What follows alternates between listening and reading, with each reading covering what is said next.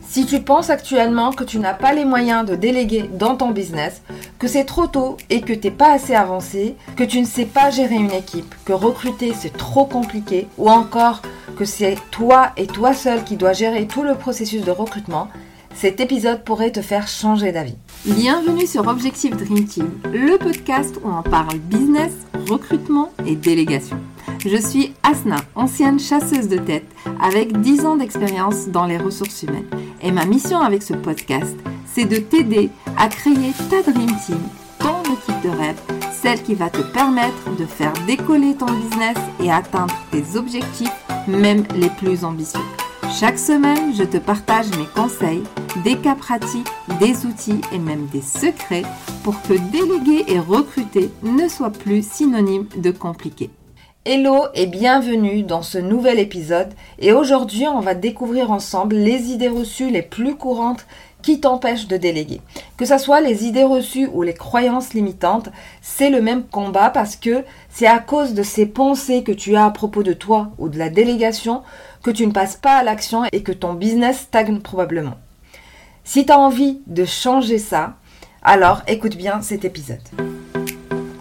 La première idée reçue sur la délégation, c'est qu'il y aurait un certain niveau à avoir avant de pouvoir déléguer.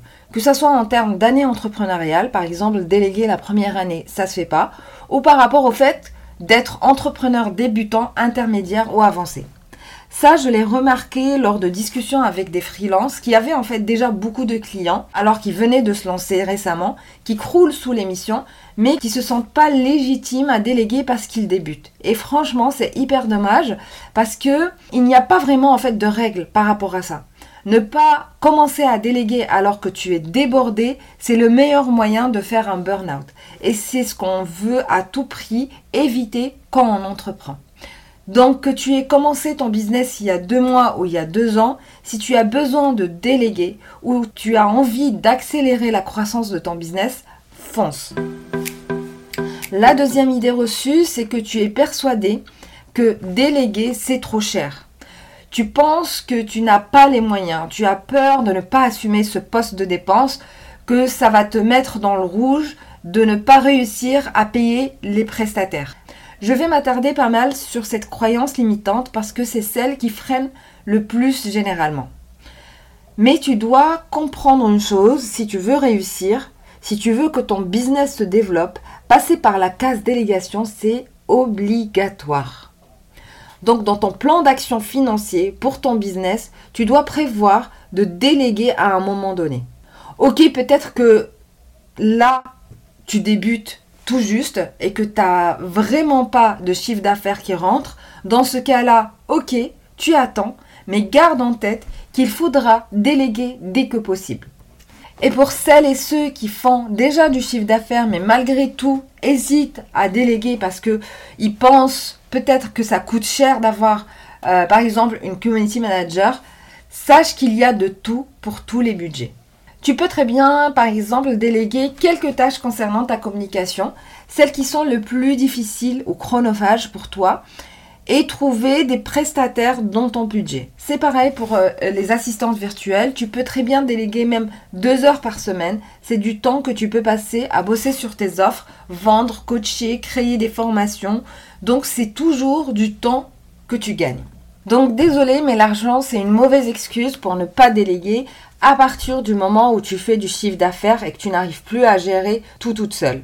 Il faut commencer à te mettre donc en marche, peu importe ton budget. Alors bien sûr, tout en restant réaliste, si tu as un budget en fait de, de 200 euros par mois, tu ne peux pas prendre une content manager qui te fait des posts Instagram tous les jours, des stories, répondre aux commentaires, euh, et aux messages privés, etc. Bien sûr que non. Mais par exemple, tu peux déléguer uniquement la réponse aux commentaires et aux messages privés si ça te prend trop de temps. Maintenant, on va voir la troisième idée reçue que j'entends souvent, c'est mais moi je ne suis pas manager, je ne sais pas gérer les gens, j'ai peur de mal faire, etc., etc. Alors, sache que manager, c'est comme tout dans la vie, ça s'apprend.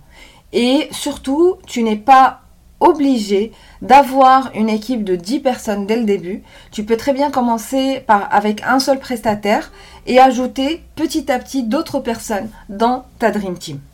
Les conseils que j'ai à te donner pour bien manager, c'est surtout de clarifier tes attentes et les objectifs de ton prestataire. Veiller à communiquer régulièrement et à lui donner des feedbacks constructifs sans tomber non plus dans l'hyper-contrôle ou le flicage. C'est pas le but. Et ce qui va le plus t'aider dans ta mission de manager, ça va être de développer ton leadership parce que selon moi, un bon manager, c'est avant tout un bon leader. Et d'ailleurs, je vais consacrer un épisode de podcast sur cette thématique du, leadership qui est juste indispensable.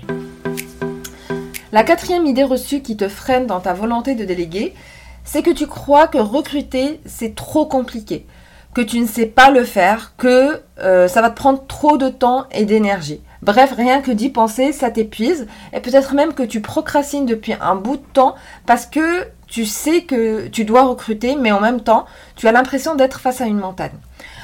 Alors, je ne vais pas te mentir en te disant que recruter efficacement, c'est-à-dire suivre un processus qui te permet de trouver la bonne personne assez rapidement, ça dure 5 minutes. Non, c'est impossible. Oui, ça prend du temps. Oui, il y a plusieurs étapes à passer. D'ailleurs, je te l'ai décrit dans, l'épisode euh, numéro 2 qui est le guide pour bien recruter en 2023.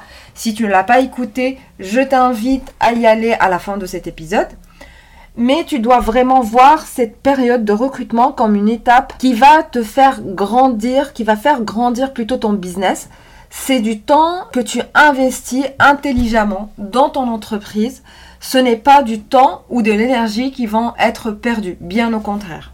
Car en suivant en fait un processus de recrutement carré qui est efficace, euh, tu augmentes considérablement tes chances de trouver le bon profil plus rapidement et je t'assure que ce n'est pas si compliqué et que tu pourrais même y prendre goût. On termine maintenant avec la cinquième idée reçue qui rejoint un peu celle qu'on vient d'évoquer ensemble. C'est cette croyance que tu dois t'occuper toute seule de ton recrutement de A à Z. Alors non, figure-toi qu'il y a des personnes dont le métier, c'est de t'aider justement dans ton processus de recrutement, de te soulager de plusieurs tâches pour te faciliter la vie. Et c'est justement mon métier, et c'est ce que je te propose en ce moment, de m'occuper de tout ce qui est définition de tes besoins, création de la fiche mission, benchmarking et sélection des meilleurs profils candidats, pour que tu n'aies plus qu'à gérer uniquement les entretiens de recrutement et la sélection finale.